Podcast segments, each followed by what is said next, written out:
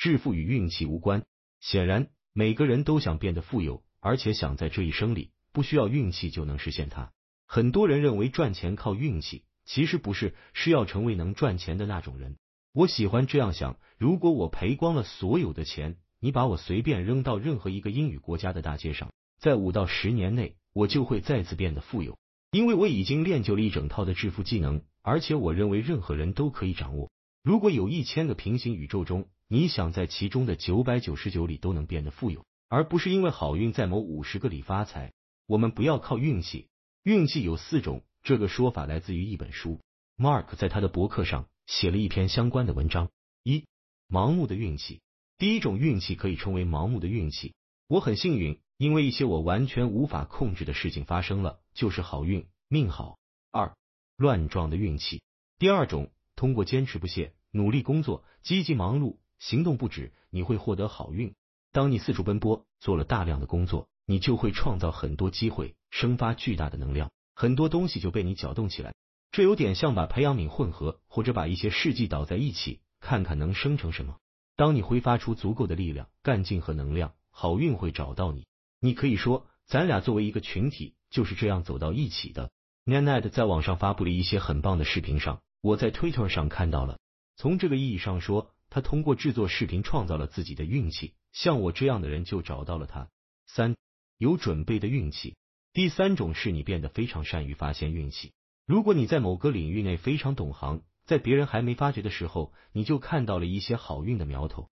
通过技能、知识和工作，你可以对运气产生敏锐的感觉。四来自你独特个性的运气，这是最后一种，也是最奇怪、最难获得的一种，但这个就是我们要重点讨论的。当你塑造一种独特的性格，一个独一无二的品牌，一种与众不同的心智模式，运气就会来找你。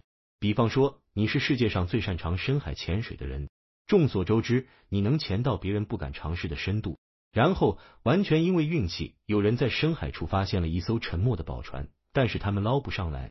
于是，他们的好运变成了你的好运，他们会来找你去打捞，你将收到丰厚的报酬。当然，这是一个极端的例子。那个发现宝船的人纯靠运气，但是他们来找你，请你把它取出来，还不得不分你一半，那不是运气，你创造了自己的运气，你把自己放到了一个可以资本化这种运气的位置，或者说在别人没能为自己创造机会的时候，你把好运吸走了。当谈论不需要运气创富的时候，我们想要的是确定，而不是侥幸。在一千个平行宇宙中，你想在九百九十九个里变得富有，你想详细阐述一下这个想法吗？我想有些人会看到后说这不可能，这听起来好的让人难以置信。我不认为这不可能。考虑到你的起步环境，你可能需要再努力一点。一开始我只是印度的一个穷孩子，如果我能成功，任何人都能。现在我四肢健全，心智成熟，接受了教育，这当然是必要的先决条件。但是如果你现在在听这个播客，再看这篇文章，你已经拥有了你需要的一切，可以正常运行的身体和大脑。一路过来，我也遇到了很多倒霉事。赚的第一笔小钱，转身就在股市赔了；赚的第二笔钱，或者说本应赚到的，被合伙人给骗了。现在已经是第三次了，看上去还不错。即便如此，他其实也是缓慢稳定的挣扎过来的。我这辈子没有暴富过，都是靠小钱堆积起来的，更多的是靠开创商业、寻找机会、进行投资，然后不断坚持制造财富，不是一锤子买卖发笔横财就完了。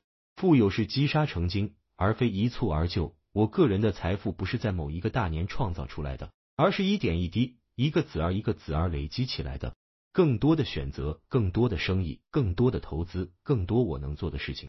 和 Nanette 一样，他也在网上建立自己的品牌，不断的做视频。不可能说某一个视频就让他一夜暴富了，这将是一个漫长的、终身的过程。学习、阅读、创造，然后产生复利。我们追求的是致富，然后退休，拥有自己的自由。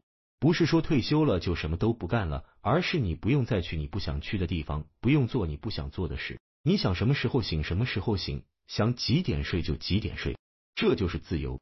我们谈论的是获得足够的财富，达到自由。特别是现在有了互联网，赚钱的机会是超多的。